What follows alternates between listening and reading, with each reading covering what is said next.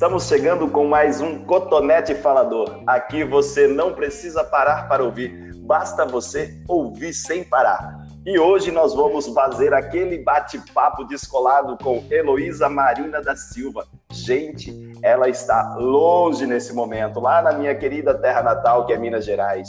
Ela que é atriz, pesquisadora, produtora e professora da Universidade Federal de Minas Gerais, na Escola de Belas Artes no Departamento de Arte Cênica. Atua no campo de gestão, produção, diversidade e políticas culturais. Elô, bem-vinda. Obrigado no, já de imediato por você aceitar esse bate-papo conosco aqui no Cotonete Falador. Que maravilha. Eu, eu, eu sinto muitas saudades de, de você, gente. Só vou contextualizar vocês. A Heloísa Marina já esteve aqui em Alta Floresta fazendo um intercâmbio conosco do teatro experimental. Na verdade, é uma, foi uma residência, né? Foi coisa desse tipo, Elô? Exato. Exato, Ela foi passou, uma residência. Passou um tempo aqui conosco, né? E os resultados de, de, dessas trocas foram muito interessantes, porque nós tivemos espetáculos é, que nasceram em virtude dessas trocas que a Elo nos proporcionou através de, dessas vivências e de oficinas e dessas experiências bacanas que ela trouxe. Então a gente vai fazer um bate-papo aqui falando um pouquinho sobre isso, sobre essa vida é, profissional dela nesse universo das artes. Elo, eu já quero pedir para você se apresentar para as pessoas, falar um pouquinho quem é você, de onde você vem, para onde você vai. então, eu sou a Heloísa, sou atriz, é, principalmente, assim, né, é, formada em teatro e tenho todo o meu desenvolvimento profissional, trabalho profissional no teatro, é, mas bem acadêmica também, né, então mestrado, doutorado, essa coisa toda. Sou de Florianópolis, então, até complementando né, o que você falou, eu conheci o pessoal de Alta Floresta, o Jean, e todo mundo do, do grupo de teatro que já participa, que é o Teatro Experimental de Alta Floresta, através de um dessa residência. Foi um projeto é, que era um edital da Funarte. Em 2013 eu fui para aí, né? Já faz um tempinho.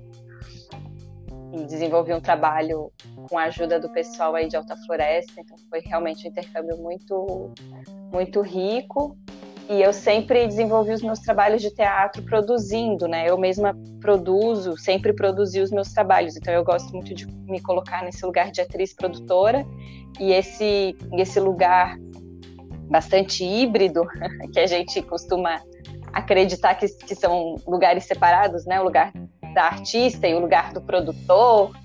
Essa, esse lugar misturado me levou a fazer a pesquisa de, de doutorado, justamente para falar disso, desse, dessa, dessa realidade que muitos artistas do Brasil vivem, de ocuparem dois espaços que no nosso imaginário são separados. Aí eu vou pesquisar e dizer que eu acho que não é tão separado assim.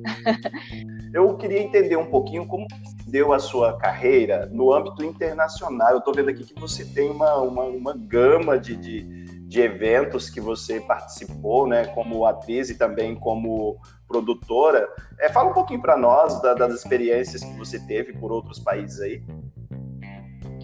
É, eu diria que começou quando eu era pensando, eu nunca tinha pensado nisso, mas agora discutindo e pensando, é, na minha própria adolescência, eu acho que o primeiro contato que eu tive e que me, assim, um dos focos, meus focos de interesse é o teatro latino-americano, né? Então, quando você fala internacional, é muito vinculado à América Latina, os lugares por onde eu passei. E quando eu era adolescente, eu comecei a fazer teatro na escola. Tinha um grupo de teatro que existe até hoje, chama Boca de Siri, da do Escola Técnica, o IFE, de Santa Catarina. Instituto Federal, né? Na época chamava Escola uhum. Técnica. E veio um artista da Argentina para cá que se chama Sérgio Mercúrio é um bonequeiro, um bonequeiro argentino. El Titiretero de Banfield é o, nome artístico, o, sei lá, como se chama isso, não é exatamente o nome artístico. Ele apresentou num teatrinho bem pequenininho da cidade aqui, a gente ficou sabendo meio por acaso, porque a gente garimpava aqui em Floripa, no, é, isso era começo dos anos 2000, não tinha muita...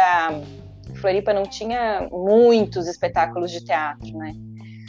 E, é, e, ele apresentou, a gente ficou encantado com o trabalho dele, né? O, to, todos esses colegas do grupo, que um bando de adolescente, ele tinha uma manipulação dos bonecos, assim, primorosa tem até hoje. É, e também, assim, o espetáculo em si me tocou muito, né? E a gente conversou com ele conseguiu fechar para ele dar uma oficina para gente. Então, e aí a gente fez no decorrer do ensino médio duas oficinas com ele. Depois ele voltou para cá em outro momento e a gente fez o segundo módulo da oficina dele. Então eu diria que assim esse contato internacional começou ali de uma forma muito até despretensiosa, né? Mas assim você ter referência de alguém. O Sérgio na época ele vivia exclusivamente dos espetáculos dele fazendo turnê também autogestionada, né, autopromovida por ele mesmo. Ele, ele circulava pela América Latina inteira, um projeto de vida que ele teve. E, claro, como ele tem um trabalho de uma qualidade muito boa, ele também era chamado para muitos festivais e tal. Então, essa oficina é bem marcante porque você conhecer um artista que passou pelo território latino-americano né, se autoproduzindo, ele tem uma bagagem não só como, como bonequeiro, né, mas isso, como artista produtor, como, como gente do teatro, que a gente fala, né, teatreiro, assim, que está envolvido com tudo. E, e, pensando, hoje isso alimentou muito meu imaginário do que, que é ser atriz, do que, que eu queria. Então, começa, acho, por aí, sabe? É, o, esse olhar, assim, digamos, internacional. Depois, vão, assim, eu acho que o que deu, deu, deslanchou muito foi também um edital que eu participei, que foi logo depois que eu fiz a residência aí, em 2014, que era um, era um momento em que as políticas do, do, do Ministério da Cultura, falecido, né, estavam muito voltadas para a inter, internacionalização. Era um momento que estava se falando muito disso. É, a gente teve um, um, momento anterior muito interessante que foi dos pontos de cultura, né? Que eu acho que era uma política muito acertada, que, o, que, que foi implementada e depois descontinuada. E já depois do, dos anos 2010 começou uma vertente para internacionalização. Então, nessa onda, eu participei de um, é, de uma coisa que chama Mercado das Indústrias Culturais do Sul, que é a ideia de uma feira onde você vai lá e vende seus produtos e você pode se inscrever nessa feira, feira como vendedor ou como comprador. Então, por exemplo, né, o, o Teatro Experimental tem uma sede, promove um festival. Então, vocês podem se inscrever como compradores nessa feira. E aí vocês vão lá para comprar trabalhos para o festival de vocês quem convive no meio do, do, teatro sabe que não é tão simples assim, porque normalmente quem é comprador também é vendedor, é o que eu estou falando. Quem é atriz é produtora, quem, quem promove eventos também tem espetáculo, e os eventos acontecem muito em parceria. Então, a ideia da feira como um lugar de troca comercial para o âmbito do teatro, a gente pode poderia ficar discutindo isso aqui por horas, né? Mas não é o caso. O fato é que eu é, me inscrevi, é, o, o, Ministério da Cultura ia selecionar artistas para ir para essa feira, que era na Argentina. A, primeira edição que teve é um encontro bianual. 2018 foi no Brasil, se eu não me engano. É, o primeiro foi em 2014. E aí nessa feira eu conheci o Héctor Fuentes, que é um cara muito interessante, vale muito a pena conhecer ele, é um cara maravilhoso, ele é tipo vocês, assim, do Chile, sabe? Ele tem um espaço é, cultural que ele criou junto com os filhos, ele tem vários filhos, e, e todo mundo é do mundo do teatro, e ele deu um jeito de poder levar pessoas que ele tinha conhecido nesse, nesse, mercado. Ele ficou um pouco incomodado com o formato do mercado por, por causa dessas questões que eu já falei, né? Ele viu que não era bem assim, que ah, eu vou comprar, vou vender, que, que a ideia que, que meio organizava o mercado, ela não era exatamente factível. Mas aí ele falou, não, eu vou, eu vim como comprador, eu vou fazer um festival de espetáculo solo. Eu tinha estreado fazia um ano o, o solo que, que eu fiz aí na residência em Alta Floresta, né? Então eu estava com esse trabalho e o Hector então me chamou para ir. A cidade que ele mora chama Talca, fica num estado que chama Maule, ao sul de Santiago, né? E foi muito legal, foi uma experiência assim tão forte marcante para mim como foi a residência em Alta Floresta. Porque é isso, assim, é você conhecer esse pessoal que está fora dos grandes centros urbanos, fazendo uma arte muito engajada e muito impactante para o seu território, né? Então a gente apresentou em cidades bem pequenininhas, foi, foi uma experiência incrível assim. E ali eu já conheci mais gente, conheci mais artistas da Argentina, do Chile, tem contato com, com eventos, com organizações de outros lugares. Através deles, através do Corredor Latino-Americano de Teatro, eu fui para a Espanha, apresentei na Espanha, num festival lá que também foi muito legal. Esse pessoal também estava se apresentando lá na Espanha. Depois eu fiz uma parte, que daí já indo para o lado acadêmico, uma parte do meu doutorado no México. Daí isso já é uma bolsa que o próprio programa de pós-graduação oferecia para você fazer uma, ele chama sanduíche, né? Quando você faz uma parte da pesquisa, você faz a pesquisa no próprio país, no Brasil, no caso, e um pedacinho você faz fora. Então você faz o, o meio da pesquisa, você faz em outro país. Daí chama sanduíche, né? Brasil, exterior, Brasil. E aí no México eu conheci outros artistas através da pesquisa acadêmica, né, da, da investigação de doutorado. Pude me apresentar lá, pude trazer gente para cá também. Então, é, essa, esse currículo internacional vem disso, dessas trocas e, e, desse desejo sempre de que a troca seja uma via de mão dupla, né? Então, eu, eu também sou muito feliz que vocês puderam vir para cá, por exemplo. Foi muito rápido, mas, ai, pelo menos vocês vieram apresentar o espetáculo aqui.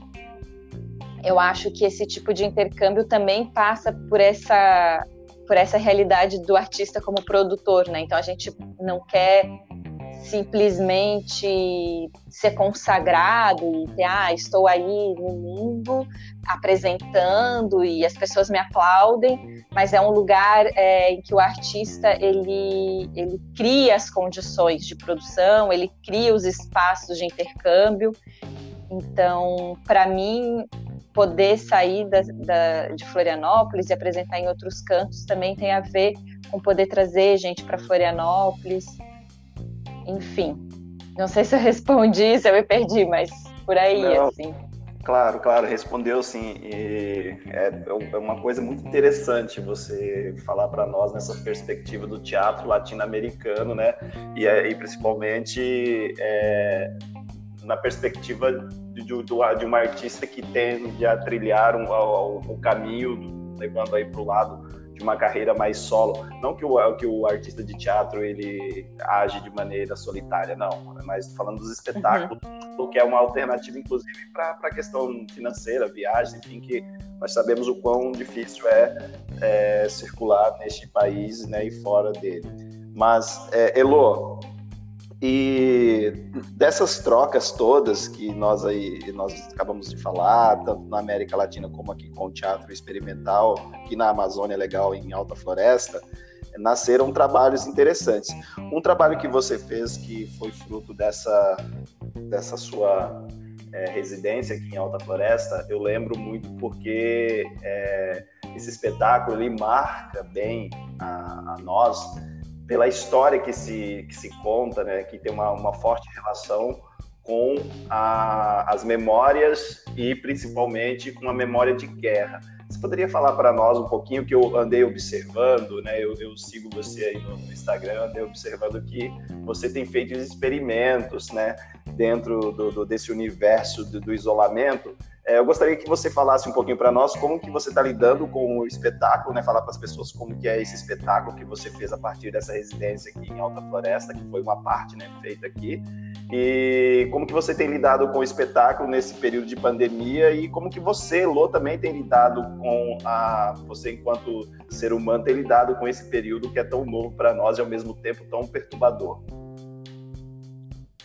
Então, sobre o espetáculo, eu, como eu tenho lidado com ele agora, acho que é até menos uma questão, porque para mim, na verdade, o espetáculo começou a ser uma questão mais forte, principalmente a partir do ano passado, que quando a gente teve essa essa guinada, né, na política do Brasil para uma política muito extremista, né, uma direita extrema, e porque o espetáculo ele ele fala da guerra, como você disse, né, ele sou eu tentando me lembrar das histórias que a minha avó conta sobre a guerra. A minha avó, ela é uma imigrante polonesa que veio para o Brasil alguns anos depois da Segunda Guerra Mundial ter terminado. É, logo que a guerra terminou, eles ficaram um tempo sem ter contato com o pai, porque o pai dela, ou seja, meu bisavô, tinha sido convocado para lutar na guerra. É, eles demoraram para se reencontrar quando a guerra terminou, não sabiam onde que ele estava. E, e, aí todo o processo de migração levou um tempo. Então, alguns anos depois da guerra ter terminado, eles vieram para o Brasil. E eu cresci com a minha a, a, vida da minha avó é marcada por, por esse fenômeno histórico que foi a Segunda Guerra Mundial.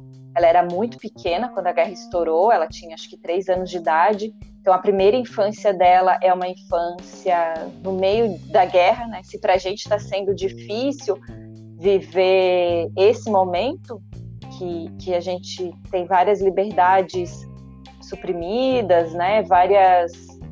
É, eu digo esse momento da pandemia, assim, né? Imagina uma pessoa que, que, tá, que tem bomba, que cai na cidade, enfim. Então, eu cresci com a minha avó contando histórias, assim, sobre a guerra e e é muito marcante para mim, né? São muito marcantes essas histórias. E o espetáculo ele nasce da minha memória, do que eu lembrava que ela contava. E quando eu vou começar a desenvolver ele, veja bem, eu comecei aqui falando do Sérgio, não foi de propósito, mas como, como o mundo ele é conectado, né? Como a, o mundo não, como a gente, como as nossas histórias são conectadas. Eu comecei a fazer esse espetáculo numa oficina do Sérgio, é, não essas da época da adolescência, uma oficina que eu já fiz depois de adulta. E, e ele fazia uma provocação lá que me fez retomar essas histórias. E ao retomar essas histórias, ao né, me voltar para elas, eu fui me dando conta que eu lembrava, que eu tinha uma narrativa na minha cabeça que não era exatamente o que tinha acontecido com a, com a família da minha avó, que tinham é, fatos que eu a minha memória tinha ocultado ou a minha própria avó e a minha própria família tinham ocultado, porque são fatos não é, tão honrados assim, né? São fatos, histórias de coisas que do, do meu bisavô que era melhor ninguém saber. E aí, na verdade, o espetáculo é sobre isso, sobre como a gente tende a a reformular as histórias nossas para elas caberem no que a gente dá conta de, né, sentimentalmente aguentar, ou é, para elas caberem na nossa ética, mas não necessariamente as, as, nossas histórias ou as histórias da nossa família se enquadram nessa ética. E tem muito a ver com a formação assim da, de Santa Catarina, para mim, que é essa formação de origem alemã, então eu fui me dando conta que alguns aspectos dessa colonização alemã eles são valorizados aqui, é, às vezes até de uma maneira bastante romantizada, né? Como a ideia do trabalho, uh, da, da comunidade, etc. Mas tem outros aspectos que é, por exemplo, a relação que os imigrantes alemães tinham com, com, com a Alemanha e com, com os partidos alemães. Então, na época da guerra, a identificação que, que a população de Santa Catarina, de maneira geral, tinha, ou os imigrantes, os descendentes de alemão, tinham com o nazismo, isso ninguém conta. Isso a gente finge que, que, que não existiu. E quando eu comecei a fazer esse espetáculo, eu comecei a estudar um pouco isso, e isso começou a me assustar, assim, né? E, e, começou a virar uma pergunta, assim, por que, que a gente não estuda isso? Por que, que a gente não estuda a relação que o Brasil teve com esses com essas ideologias, porque tiveram partidos nazistas em Santa Catarina, na época permitidos, né, antes de estourar a guerra, antes de todo mundo entender o que, que é ser o nazismo, mas a gente essa parte da história a gente põe para debaixo do tapete e fica dando sequência a uma narrativa super idealizada e, e até às vezes meio falaciosa da imigração no Brasil. E com os últimos anos, com esses temas de alguma maneira voltando à tona, né, com a política atual, eu, me, eu sinto que eu não dou mais conta de fazer esse espetáculo ou que ele não cabe mais nas perguntas que eu tenho. Então, a, a, minha questão com o espetáculo começou ano passado, antes da pandemia. Assim, será que eu continuo? Como continuar esse espetáculo que fala da relação da minha família com esse partido, com essa ideologia né, de extrema direita e que tanto mal causou a humanidade e continua causando e continua trazendo tantas questões, né?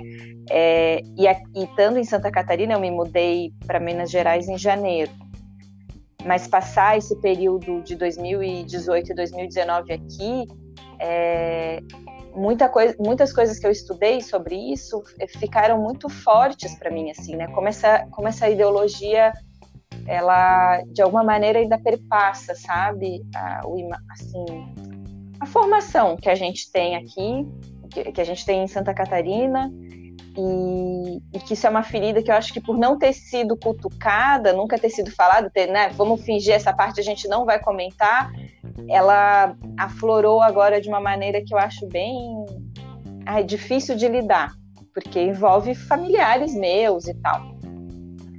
Então eu acho que eu teria que tocar nesse assunto já por outro lugar hoje em dia, sabe? Então eu, eu o espetáculo eu, eu, eu, só, eu só quero, antes de você finalizar sobre o espetáculo, eu entendo você e percebo que eu acredito que em cada parte deste nosso país, não, não quero aqui colocar no, no, em uma escala maior, dizer o mundo, mas eu acho que em cada parte desse nosso país, dentro da história, tem sempre uma parte que é jogada para debaixo do tapete, como você bem mencionou. É, eu só é. quero lembrar que aqui em Alta Floresta também é uma coisa muito difícil de se tocar no que diz respeito à história dos indígenas que aqui estavam antes da chegada da, da, dos colonizadores ou mesmo pós-chegada deles para poder fazer a abertura, né? Essa história também ela é ignorada e quando se toca pode ter aí muitos espinhos e o que pode levar a uma série de consequências que muitas vezes as pessoas não estão querendo lidar com elas, né? Então aí pode voltar para o espetáculo só para a gente fazer esse paralelo. É, não, mas é bem isso, bem isso. Não, e daí é isso, daí o espetáculo eu apresentei a última vez, foi em outubro do ano passado, e, e assim, já, ano passado eu só fiz uma apresentação do espetáculo, foi essa. Em 2018 eu apresentei mais vezes, e aí eu me senti assim, eu senti isso que eu narrei agora, e aí comecei a pensar, não sei, não sei se eu vou, não sei se eu vou porque como eu estou falando, eu sou atriz produtora, se eu não vou atrás de apresentação, ele não acontece, né? É sou eu que produzo, sou eu que faço. E aí, desde o ano passado, eu estou pensando se eu quero continuar com ele ou se eu acho que talvez esse assunto devesse ser tratado já por outro lugar. Também é um espetáculo que eu fiquei sete anos com ele em cartaz, então acho que é um tempo também que, que às vezes é o tempo dele, mas eu não tenho certeza. Ele está guardadinho. Mas é, o que ele tem é a avó, que é uma boneca, né? Então, de novo, voltando, como, como o nosso percurso, né? A, a, ideia de trabalhar com a boneca vem do Sérgio também. Eu não, não me formei como artista bonequeira, mas eu tive essas oficinas lá da adolescência com o Sérgio, tenho uma simpatia enorme por esse universo do teatro de animação e achei que faria sentido que a interlocutora nesse solo fosse uma boneca que eu manipulo, que fosse a avó. E ela, e eu adoro essa boneca, assim, ela é, enfim. O Sérgio diz que os bonecos têm vida, né? Porque eles vão, você, você vai manipulando eles e eles parece que vão virando um ser mesmo. Então, no que é começou a, a, fala. No, no, só uma, uma, pequena observação. O boneca, a boneca que é a avó, na verdade, é a inspiração, como você disse, por estar muito conectada com a história da sua família. Ela é uma, tentativa de trazer a sua própria avó para a história. A sua, a sua avó, ela é viva ainda, não é? Ela é viva, aham. Uhum. E, eu, eu, lembro da, que nós assistimos é, o espetáculo em Florianópolis, foi a estreia né, do espetáculo, se não me engano, em Florianópolis e a sua avó estava na plateia e teve uma, uma interação muito legal, muito legal quando ela viu aquela boneca em cena e ela podendo é, falar exatamente aquilo que, que você estava tentando trazer para o espetáculo, né? Então era a própria memória e não sim um relato de uma memória, né? Que no caso você é, não, ex exato. Foi muito legal essa apresentação foi muito especial, porque eu tinha estreado o espetáculo aí com vocês em Alta Floresta, né? E depois a gente foi para Floripa e fez a estreia em Floripa. Foi um dia antes do aniversário da minha avó. Então ela estava assistindo, foi uma, praticamente uma homenagem, e ela isso, ela interferiu no meio do espetáculo, ela falou. e a boneca é muito inspirada nela, né? Eu falo para ela, avó, é, não é você, mas é muito inspirada na minha avó, né? A forma de falar, os, os próprios traços da boneca. E eu, quando começou a pandemia, eu estava sozinha em casa. Enfim, eu, eu tô sozinha, eu tô morando sozinha, eu acabei de me mudar. E aí tô, tô vivendo sozinha numa cidade onde eu não tenho familiares, não tenho pessoas próximas com quem eu possa interagir nessa situação de, né, que todo mundo tem que ficar resguardado. E aí eu desenterrei a boneca, ela desenterrei tadinha, ela estava guardada, eu tirei ela e comecei a fazer umas experimentações é, que eu nem sei, assim, foi uma coisa que aconteceu meio veio, na verdade, também de uma, de uma ligação que eu fiz para minha avó, porque né, eu estava preocupada com ela, essa coisa né, de grupo de risco.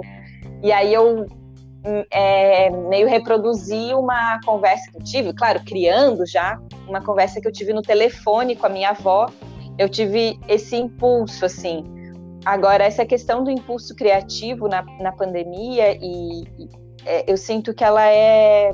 Eu tive um primeiro momento que me deu muita vontade de fazer muitas coisas, assim. Eu, eu tava muito inspirada, tanto tanto do trabalho relacionado com a universidade quanto o trabalho criativo, né? Então eu fiz essas experimentações, botei no Instagram, falei, ah, eu não, não acho que está pronto, não acho que está bom, mas eu quero é, ver como é que como é que funcionam essas plataformas para criação artística.